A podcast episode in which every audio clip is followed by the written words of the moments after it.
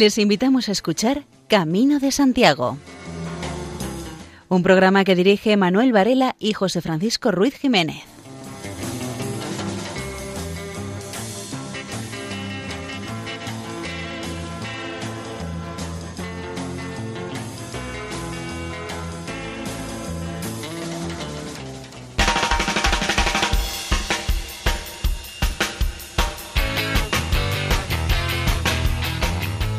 Buenas. En este momento de un día tan especial, da inicio la emisión del programa dedicado a la divulgación de los temas jacobeos. Les saluda Manuel Antonio.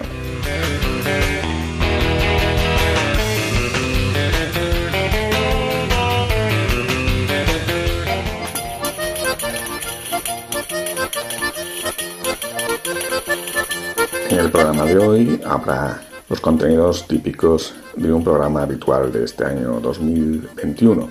Así que contaremos con una meditación del franciscano Francisco Castro Miramontes desde Cerreiro.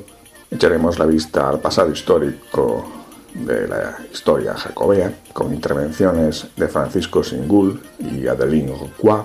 Recogeremos la sección del Camino de Santiago de Razando Boy, hoy con el título de Avanzar y recorreremos una nueva etapa del camino ignaciano, en este año en el que celebramos los 500 años de la conversión de San Ignacio de Loyola.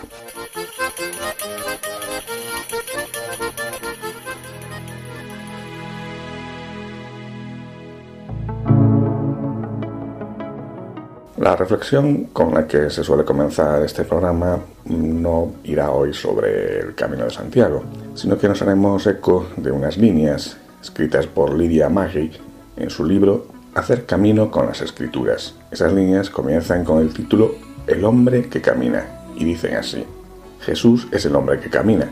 Los relatos evangélicos nos presentan a Jesús con los rasgos de un predicador itinerante que, a lo largo de su vida, recorre a pie casi 100 kilómetros yendo continuamente de un lugar a otro, con pasos apresurados, según Marcos, con algunas comprensibles pausas, según Mateo y Lucas. Su camino es ya la meta. El reino anunciado toma forma en sus gestos de liberación. Jesús muere tal como ha vivido, entre los crucificados, junto a otros hombres y mujeres derrotados, desesperados, descartados por la sociedad. No se trata de víctimas inocentes, sino de personas que han cometido crímenes. Dios muere entre los perdedores de la historia, y es a esta comunidad de perdedores, de no inocentes, a quien Dios vincula su propia vida. De principio a fin, Jesús ha sido el hombre que camina, con los pasos del pastor que va en busca de la oveja perdida, y su camino no se detiene ni siquiera frente a la muerte. Resucita, y va delante de los suyos a Galilea, para que vuelvan a seguirle, para que también sus discípulos resuciten con él, y vuelvan a dar algunos pasos inseguros que los alejen del Gólgota. El resucitado se muestra vivo ante los suyos, no revestido de juez que emite sentencias de culpabilidad y tampoco con las ropas de un educador herido que regaña a sus discípulos ingratos. En la escena de la resurrección no hay lugar para la lógica económica de la retribución, ni para la lógica sentimental de la frustración y el resentimiento. Lo único que cuenta es ponerse de nuevo en pie y reemprender el camino. Es la lógica divina. Dios no se sienta en su trono, camina con la humanidad. Dios no moraliza, es el gran reiniciador. Y así, como al inicio de su ministerio público, Jesús regresa para que le vean de nuevo invita a los suyos a seguirlo. Quien se queda en aquel sepulcro, preguntándose cómo ha podido suceder aquello, o insiste en examinar el espacio que ha quedado vacío, y las vendas que han quedado tiradas por el suelo, no capta el sentido de aquellas palabras en movimiento. No me retengas porque todavía no he ido a mi Padre. Y pues y haced discípulos a los habitantes de todas las naciones. En el mismo instante emprendieron el camino de regreso a Jerusalén. La Pascua de Jesús es también la Pascua de sus discípulos, paso de la muerte, hecha de pies detenidos, incapaces de caminar, a la vida que encuentra de nuevo su movimiento. El resucitado se muestra ante los discípulos encerrados en casa, prisioneros de sus miedos, incapaces de liberarse de su tristeza y les anima a confiar de nuevo en el sueño de Dios, en aquel shalom del que debemos ser testigos en camino. La paz esté con vosotros. Como el Padre me envió a mí, así os envío yo a vosotros. El proceso del duelo da paso a la preparación del camino.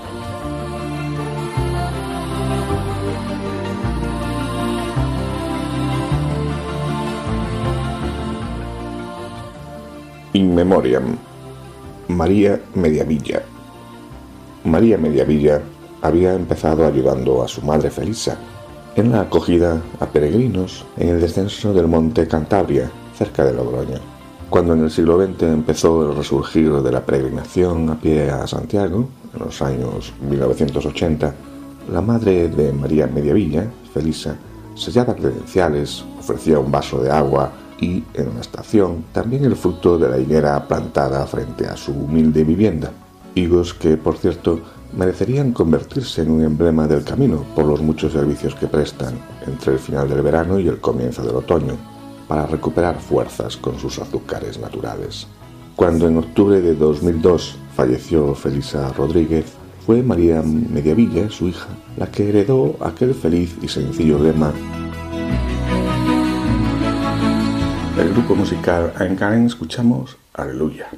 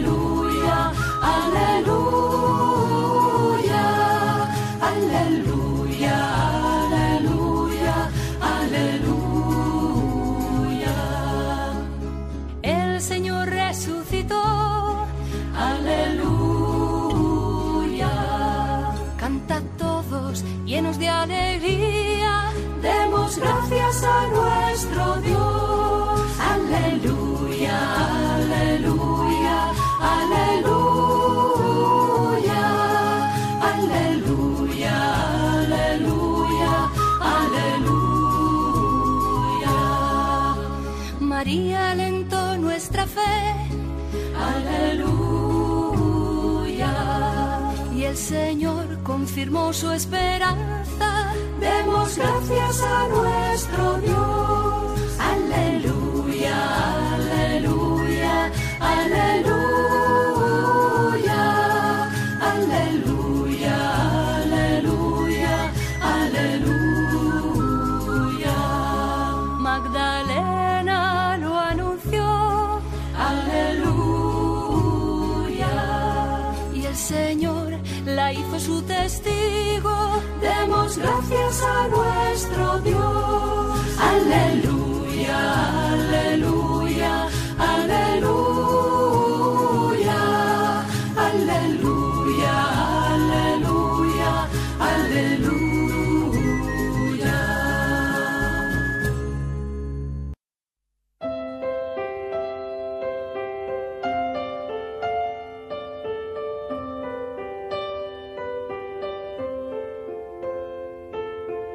El franciscano Francisco Castro Miramontes, después de unos años practicando la acogida a peregrinos al final del camino, Santiago de Compostela, ahora está realizando esta acogida en Ocebreiro. Desde hace unos meses da a conocer una serie de audios bajo el título Escuela de Espiritualidad en Camino y hoy escuchamos una nueva meditación.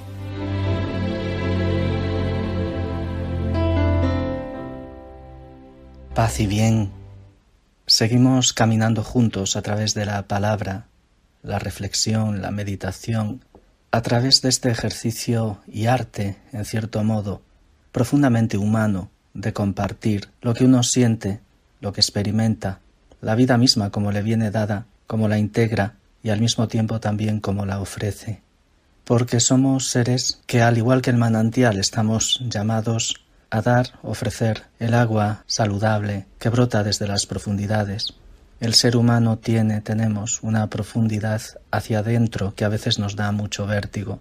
Por eso, en cierto modo, aunque la espiritualidad es algo así como una necesidad y un reto, al mismo tiempo también supone un cierto riesgo, porque estamos lindando con el misterio y eso a veces nos asusta, nos descentra, nos desconcierta. Abrimos nuevamente página y escribimos te invito a que escribas tú la página de tu vida en este momento.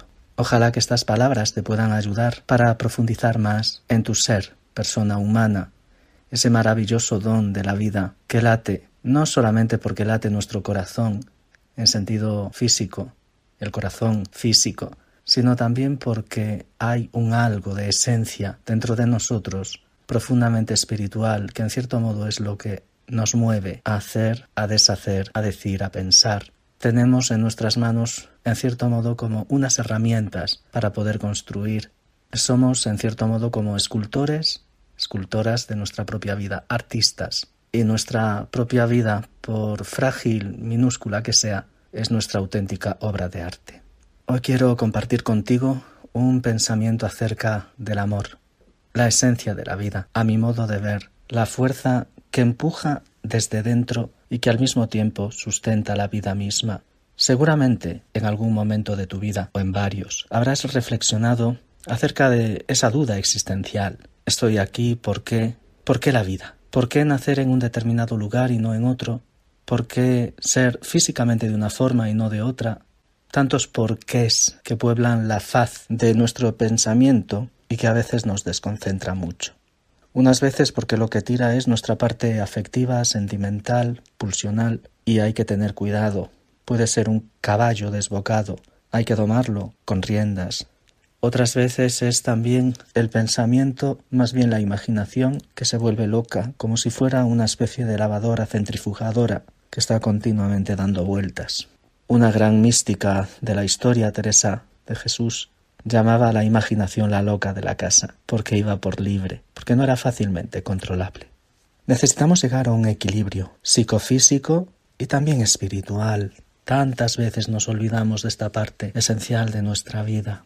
El amor me atrevería a decir que, como todo lo bueno, es profunda y esencialmente espiritual. Otra cosa es que a través de nuestra vida, a través de nuestros pensamientos, palabras, obras, logremos que ese amor se transforme en lo que realmente ha de ser como puesta en práctica de nuestra propia existencia, el bien, la bondad. Trabajar por construir una civilización del amor es comprometernos en favor del bien, y eso implica una lucha hacia afuera, pero también hacia adentro. A veces nos olvidamos que la verdadera lucha en realidad acaece dentro de nuestro ser y que una vez que consigamos la victoria sobre el egoísmo, que es antagónico al amor, lograremos llegar a ese equilibrio existencial, humano y espiritual. Existen distintas formas o modalidades o concreciones del amor.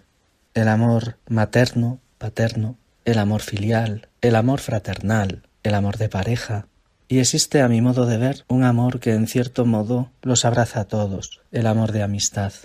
Valoro enormemente el don maravilloso de la amistad. Un clásico decía que la amiga, el amigo, es aquel que te conoce y sin embargo te quiere. El amigo es aquel que en los momentos de dificultad siempre va a estar.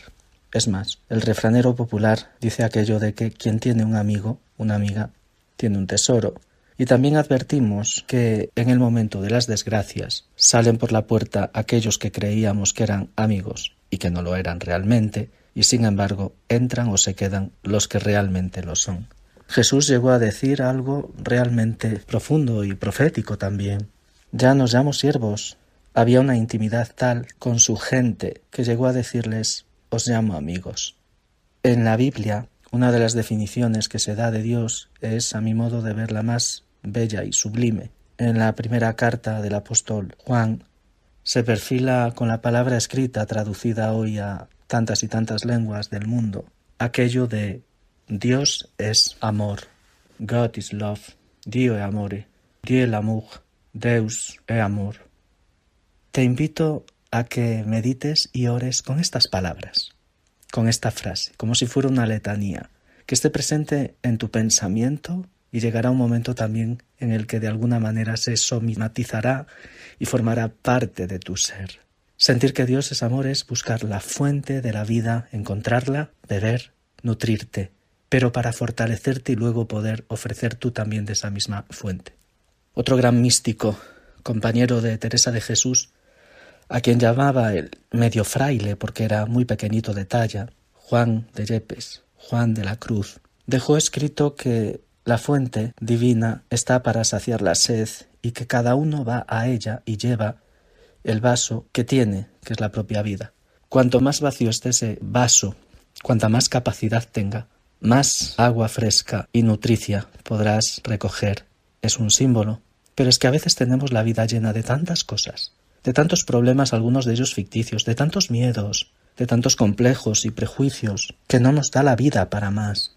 Es como si llenáramos el almacén de nuestra propia vida de cosas inútiles que ocupan espacio y dejásemos fuera lo esencial, lo mejor, lo más bello. Una de las experiencias más hermosas de la peregrinación a Santiago de Compostela, tal y como la experimenté en propia persona y me lo cuentan peregrinas y peregrinos a los que escucho, es precisamente que sintiéndose en armonía con el todo, muy en contacto con la naturaleza, en contacto también con otros peregrinos desconocidos, pero que sin embargo sientes que son parte, en cierto modo, de esa gran familia universal que es la humanidad y por tanto que forman parte también de tu vida, llega un momento en el que se abre el tarro de las esencias y brota desde lo más profundo de nuestro ser ese elixir que es el amor. Quizás haya llegado el tiempo de que dejes de rectar como un gusanito y que pases por ese proceso de transformación.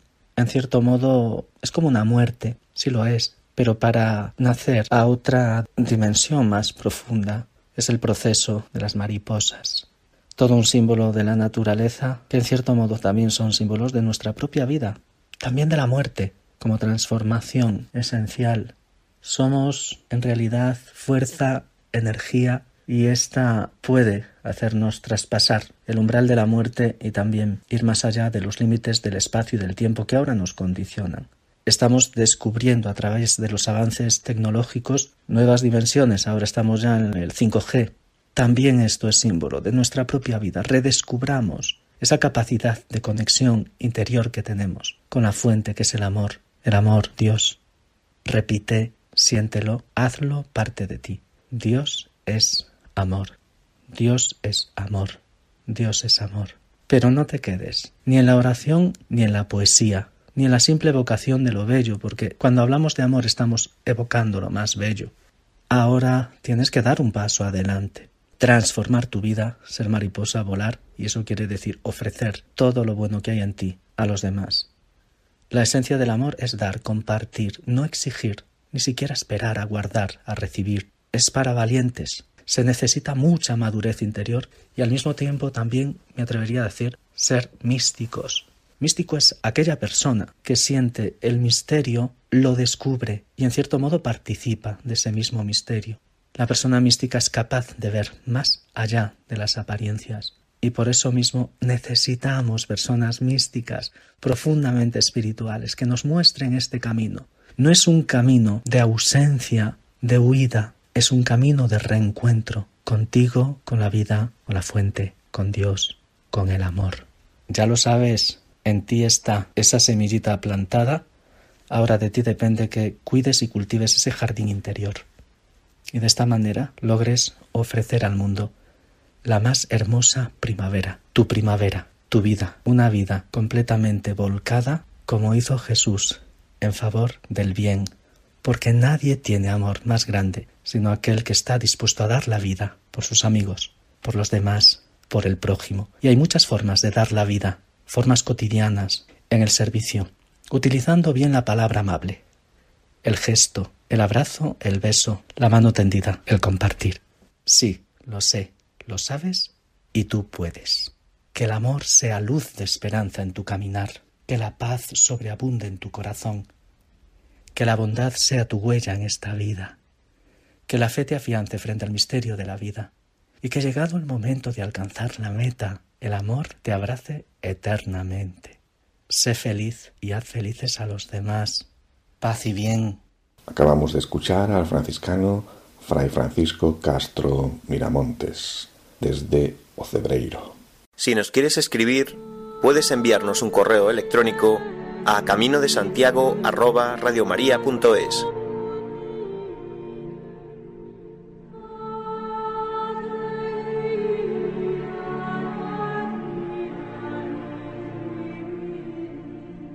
En la serie de audios titulados Escuela de Saber, Francisco Singul nos va ofreciendo una historia del Camino de Santiago.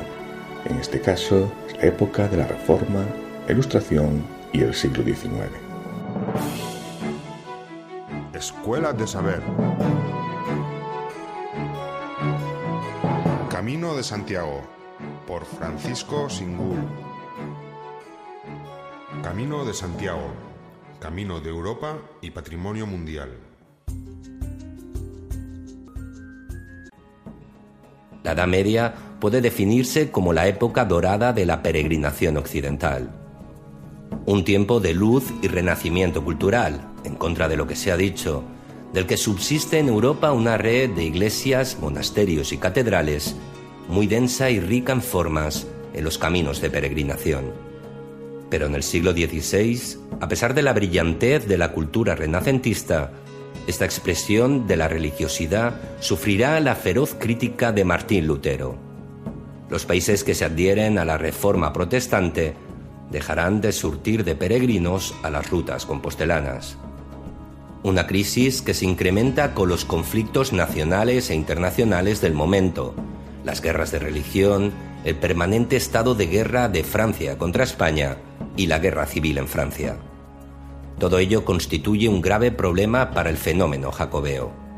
No obstante, tras el concilio de Trento, resurge la idea de peregrinar a Compostela, de acuerdo con las formas de la religiosidad popular, y se estabiliza en los siglos XVII y XVIII, de acuerdo a la nueva sensibilidad religiosa, en una época en la que la cultura barroca consagra un estilo y unas formas suntuosas que reformarán sustancialmente los templos del camino y la basílica jacobea, enriqueciendo los espacios de culto y creando un majestuoso marco de veneración para el apóstol Santiago. Durante el siglo de las luces, la peregrinación mantiene su ritmo. El pueblo continúa con sus creencias y la élite ilustrada no comporta crítica alguna a la peregrinación, al contrario de lo que había sucedido en el pasado con los intelectuales erasmistas. La construcción en la Catedral de Santiago de una amplia capilla para la comunión para los peregrinos es reflejo de esta situación. Un optimismo que se refuerza en Compostela con un ambicioso plan de reformas para la Basílica Jacobea, inspirado en la estética depurada de la Ilustración y buscando una mayor diafanidad espacial para el edificio. Estos planes de reforma fueron abortados por la invasión napoleónica de España y el esfuerzo económico que supuso para la Iglesia la Guerra de la Independencia. La historia del Camino de Santiago no se colapsó en el siglo XIX, una época no obstante de introspección y melancolía, de lenta decadencia, marcada por el espíritu romántico. Un tiempo durante el cual la presencia internacional se ciña a los peregrinos portugueses, que van a Santiago en lento y cadencioso flujo, apenas estimulado con el redescubrimiento de las reliquias en 1879 y la apertura al público de la cripta donde se guardan los sagrados restos, autenticados con la bula Deus Omnipotens, otorgada por el Papa León XIII. La primera mitad del siglo XX, debido a los graves conflictos políticos y bélicos que padeció Europa, fue una época de crisis para la peregrinación, débilmente mitigada en las décadas siguientes. Francisco Singul nos ha hablado de la historia del Camino de Santiago, tema al que dedica su último libro titulado Camino que vence al tiempo, la peregrinación a Compostela. Del disco Al atardecer de la vida de Cesario Gavarán, escuchamos el tema Aleluya, yo soy la resurrección y la vida.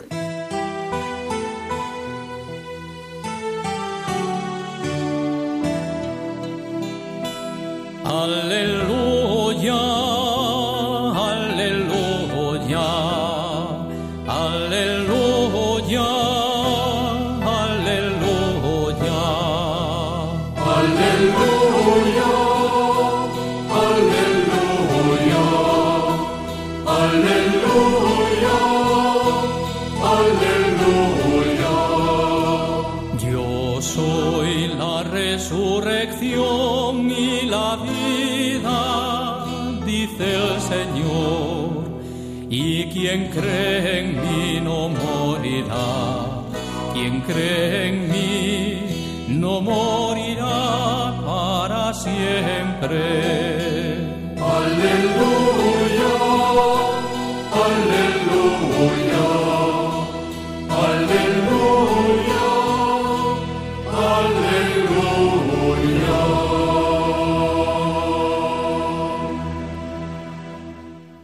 Muchos oyentes conocerán la página web Razando Voy, que incluye una sección dedicada al Camino de Santiago. Reproducimos el audio titulado Avanzar. Oración para el día de hoy. Avanzar.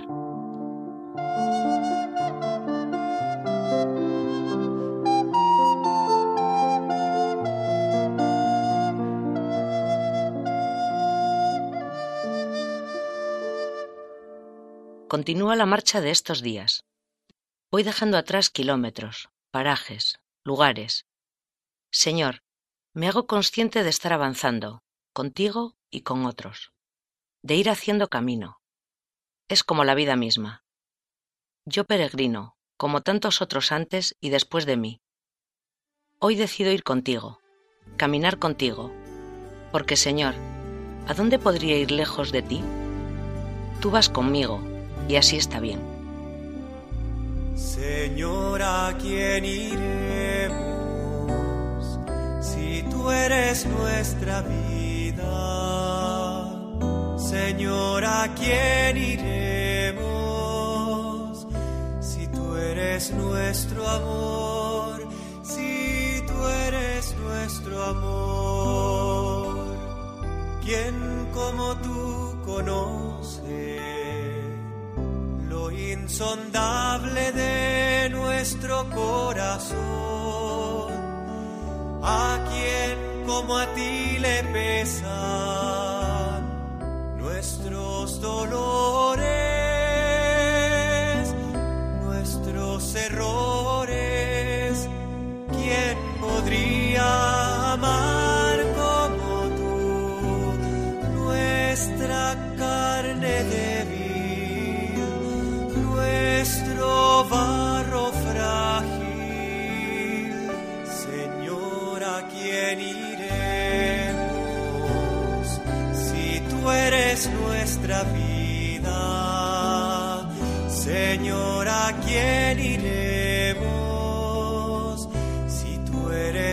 nuestro amor? Si tú eres nuestro amor. ¿Quién como tú confía en la mecha que humea en nuestro interior? ¿Quién como tú sostiene nuestra esperanza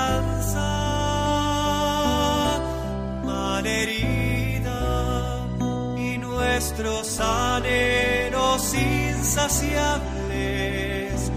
¿Quién como tú espera nuestro sí de amor?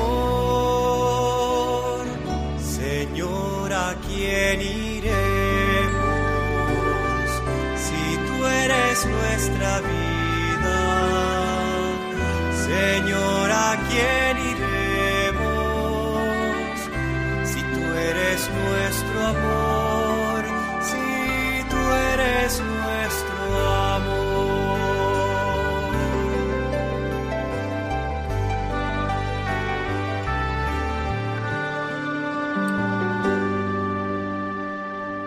Dice el Salmo 119.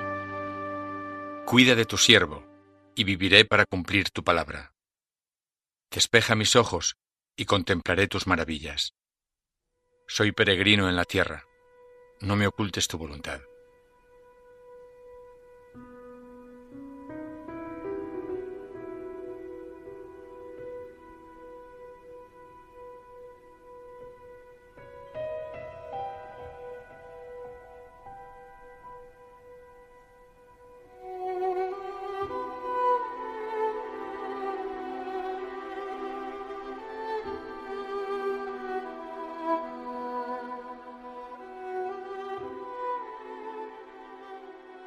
Avanzar es una buena imagen de la vida.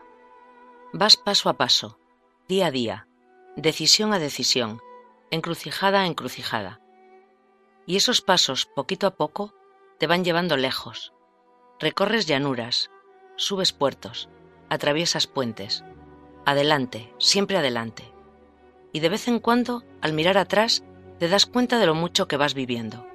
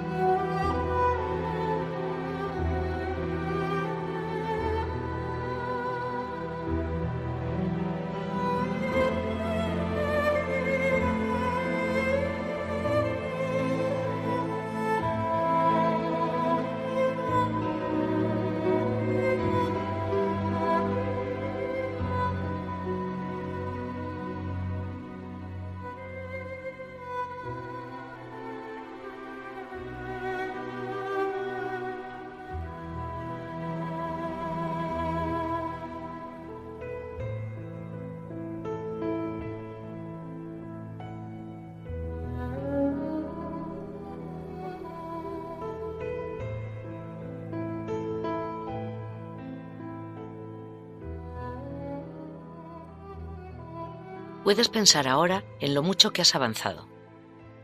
No en esta peregrinación, sino en tu vida.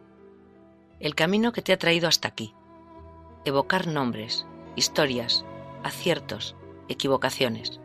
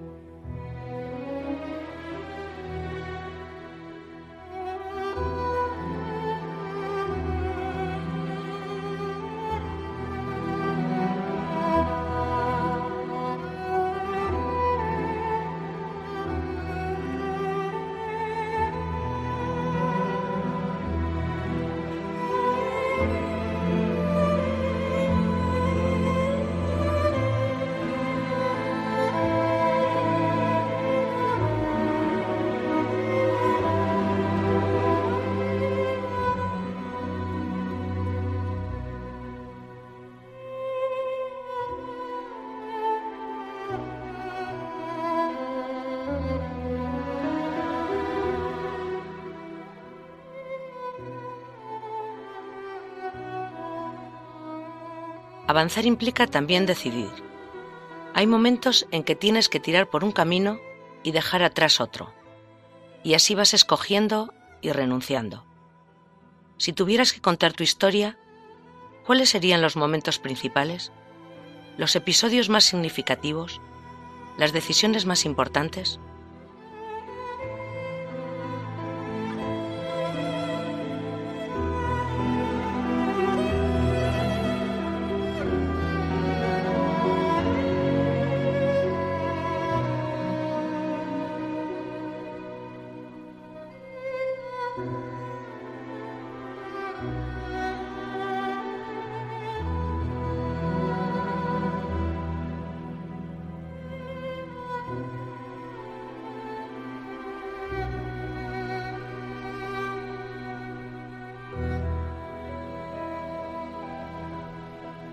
Caminaré siempre en tu presencia, por el camino de la vida. Te entrego, Señor, mi vida, hazla fecunda. Te entrego mi voluntad, hazla idéntica a la tuya. Caminaré a pie descalzo, con el único gozo de saber que eres mi tesoro. Toma mis manos, hazlas acogedoras. Toma mi corazón, hazlo ardiente. Toma mis pies, hazlos incansables Toma mis ojos, hazlos transparentes. Toma mis horas grises, hazlas novedad. Hazte compañero inseparable de mis caídas y tribulaciones, y enséñame a gozar en el camino de las pequeñas cosas que me regalas, sabiendo siempre ir más allá, sin quedarme en las cunetas de los caminos. Toma mis cansancios, hazlos tuyos. Toma mis veredas, hazlas tu camino. Toma mis mentiras, hazlas verdad. Toma mis muertes, hazlas vida. Toma mi pobreza, hazla tu riqueza. Toma mi obediencia, hazla tu gozo. Toma mi nada, haz lo que quieras. Toma mi familia, haz la tuya. Toma mis pecados, toma mis faltas de amor, mis eternas omisiones, mis permanentes desilusiones, mis horas de amarguras. Camina, Señor, conmigo. Acércate a mis pisadas. Hazme nuevo en la donación, alegría en la entrega, gozo desbordante al dar la vida, al gastarse en tu servicio.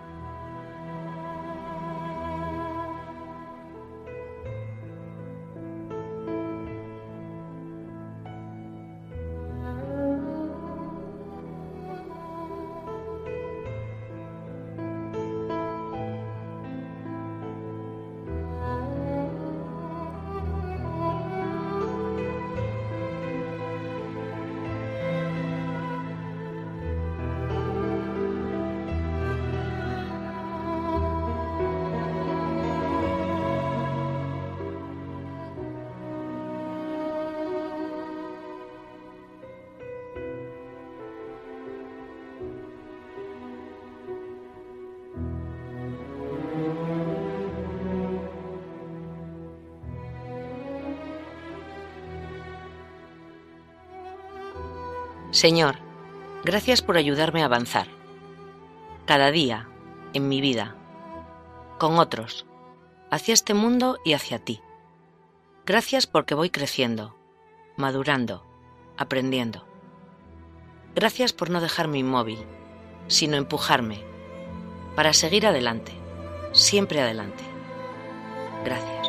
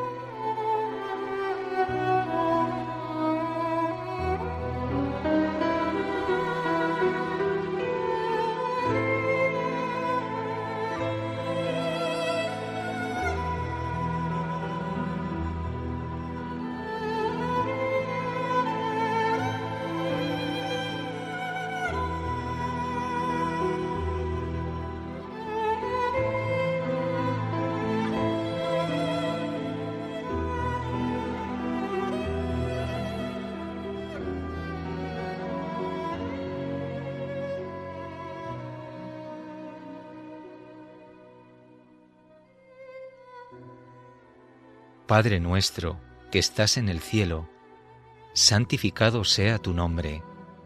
Venga a nosotros tu reino. Hágase tu voluntad en la tierra como en el cielo. Danos hoy nuestro pan de cada día. Perdona nuestras ofensas, como también nosotros perdonamos a los que nos ofenden. No nos dejes caer en la tentación, y líbranos del mal. Amén. Lo que acabamos de escuchar es un audio recogido en la página web Rezando Voy, dentro de su sección Camino de Santiago. El grupo musical Aportes de Olivo nos interpreta Aleluya, el Señor resucitó.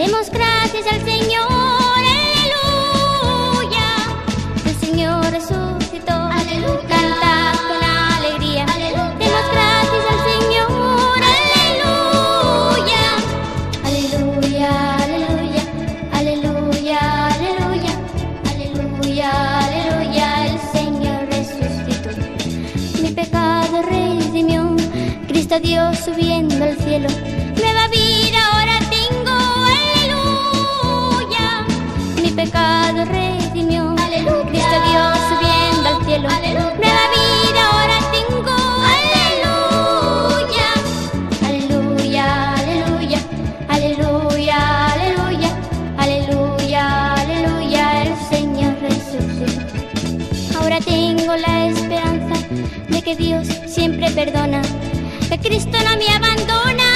Aleluya. Ahora tengo la esperanza Aleluya. de que Dios siempre perdona, Aleluya. que Cristo no me abandona.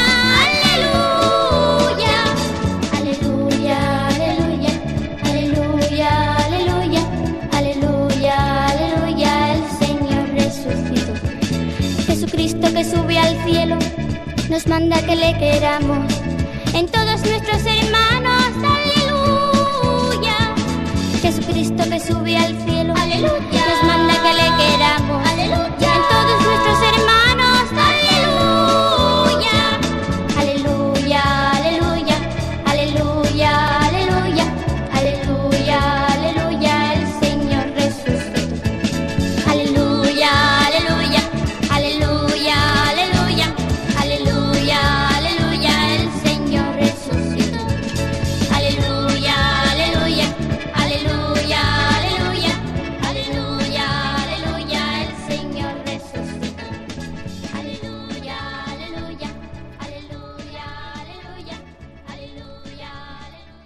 Están escuchando Camino de Santiago en Radio María.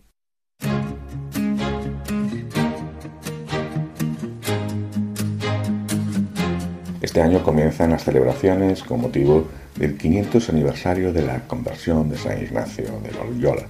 Conversión en la que tuvo un papel destacado el camino que San Ignacio hizo hasta Manresa, que hoy recorren peregrinos y del que vamos a conocer su cuarta etapa. Y una etapa más del camino ignaciano, en este caso entre Araya y Alda. A partir del puerto de Encia, la etapa va descendiendo hacia el valle de Arana, lugar de una espectacular belleza. Atravesamos el valle que comunica Vitoria con Pamplona y ascendemos a la Sierra de Encia, la parte más occidental de los macizos de Urbina y de Andía. El valle de Arana se encuentra situado en el confín de Navarra, abierto a la cabecera del valle de las Amescoas a través del pasillo de la Raona. El valle se enclava en el límite este de la comarca de la montaña alavesa, a caballo entre las tierras de Campezo y la llanada alavesa, y se configura como una cuenca alargada de unos 7 kilómetros de longitud. Está flanqueado por dos líneas de formaciones montañosas que superan los mil metros de altitud. En el Valle de Arana, el verde de sus paisajes boscosos de alledos y quejidos se mezcla con el blanco de los roquedos de las sierras que le rodean y los colores diversos de los cultivos del fondo del valle. La riqueza ecológica y paisajística que encierra este municipio y su cuidada conservación le erigen entre una de las más singulares de la comarca. Seguimos con dificultades de alojamiento y habrá que pensar en pasar la noche bajo las estrellas. Ulibarri, población pequeña. Alda, población aún más pequeña, pero con un campo de golf cercano, ideado por Severiano Ballesteros. Alda aparece documentada en el siglo XIII, cuando en 1216 Alfonso X concede fuero a Santa Cruz de Campezo y señala como uno de los límites a la ermita de San Jorge Alda. Hoy nuestra atención se dirige al sentido del camino de la vida de los seres humanos. Las meditaciones anteriores nos han recordado lo que Dios ha sido y seguirá siendo, una presencia fiel en el camino de nuestra vida. Hoy nuestra atención se desplaza hacia el panorama general, un cuadro más grande, más amplio sobre el sentido del camino de la vida de nuestra humanidad. ¿Cuál es el plan de Dios para nosotros los seres humanos? ¿Cuál es el propósito de nuestro peregrinar por este mundo? Ignacio de Loyola responde a estas preguntas con una respuesta sencilla pero profunda. Dios nos ha creado para alabar, hacer reverencia y servir a Dios y de esta manera para salvar el alma. Y todo lo demás es creado para que nos ayude a lograr el propósito para el cual Dios nos creó. Esta declaración es simple, pero profunda. Dios nos creó para unirnos a Él, salvar nuestras almas, como dice Ignacio. En esta vida nos acercamos a Dios mediante la alabanza y la gratitud por las maravillas de nuestro mundo, por la reverencia que mostramos en el respeto hacia la humanidad y hacia los dones que Dios ha creado, y por servir a Dios sirviendo a nuestros semejantes.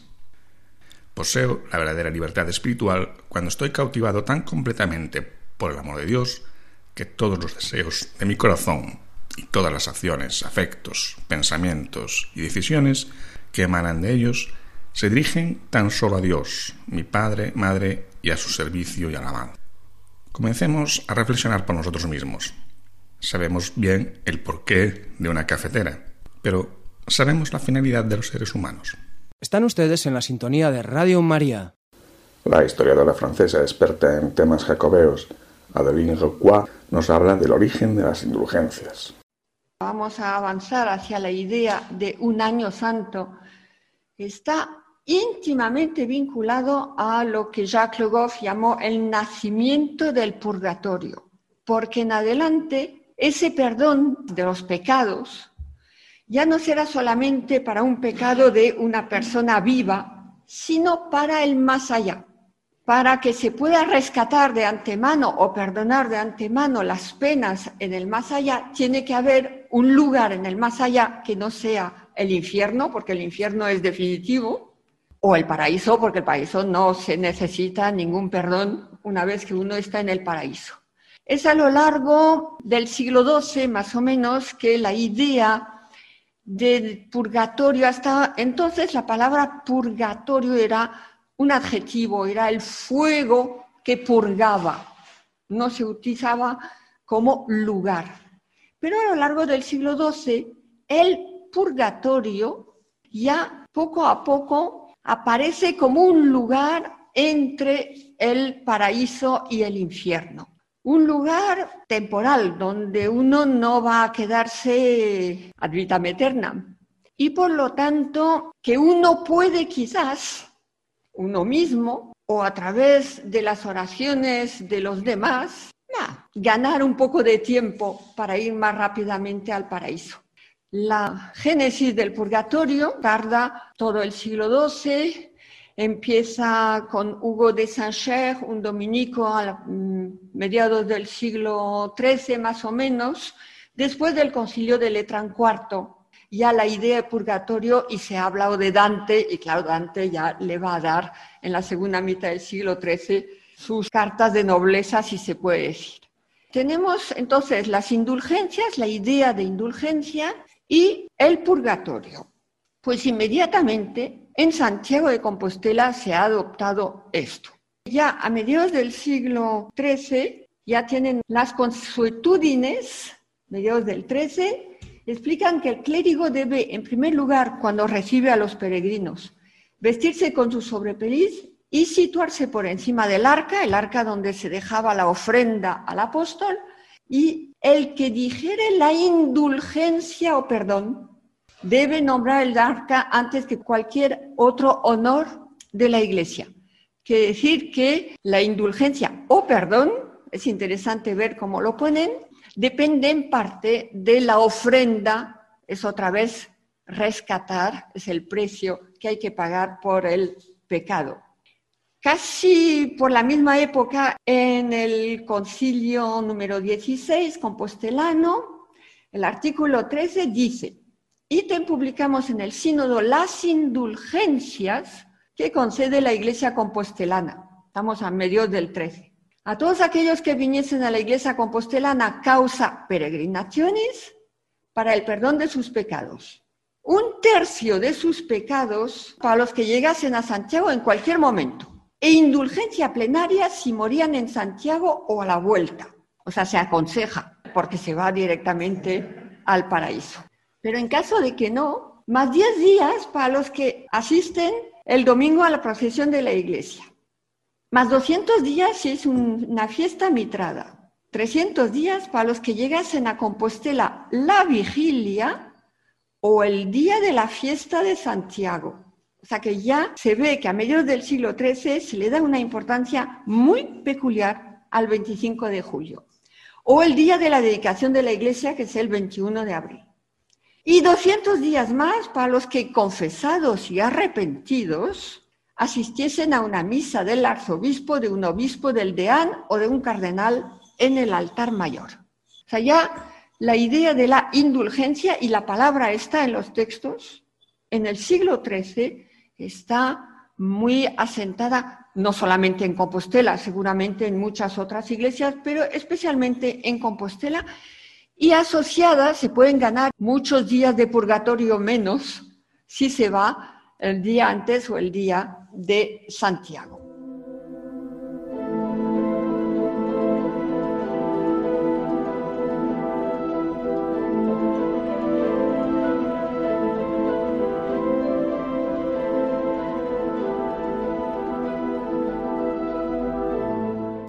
Técnico conservador del Museo de la Catedral de Santiago, Ramón Izquierdo Peiro, nos habla de quién fue el maestro Mateo.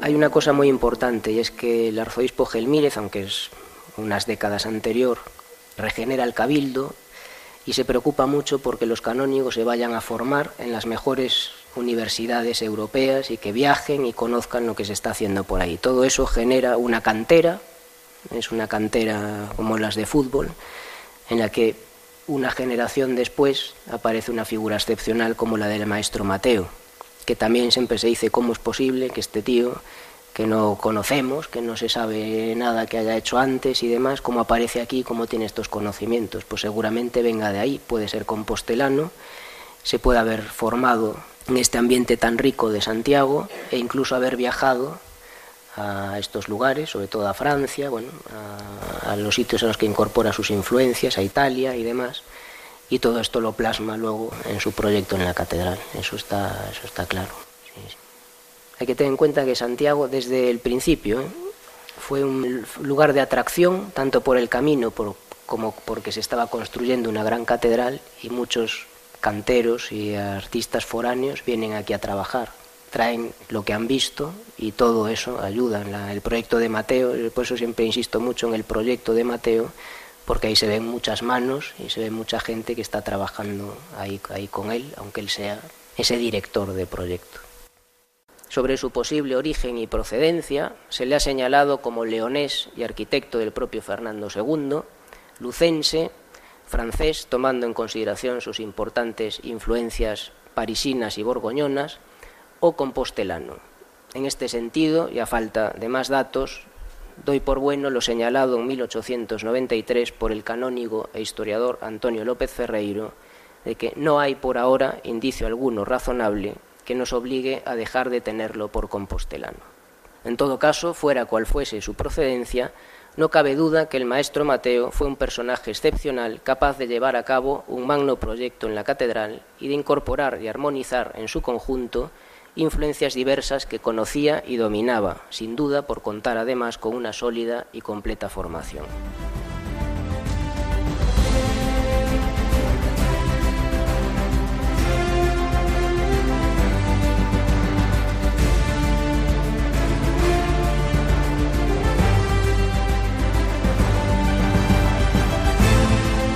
Y hasta aquí el programa Camino de Santiago.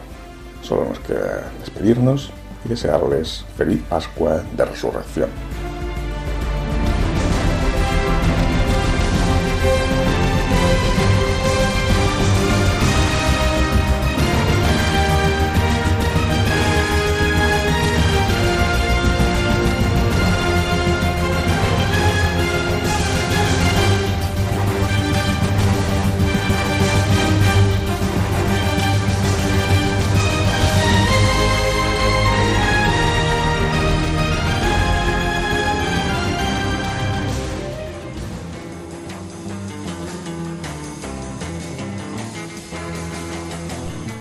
Escuchado en Radio María Camino de Santiago, dirigido por Manuel Varela y José Francisco Ruiz Jiménez.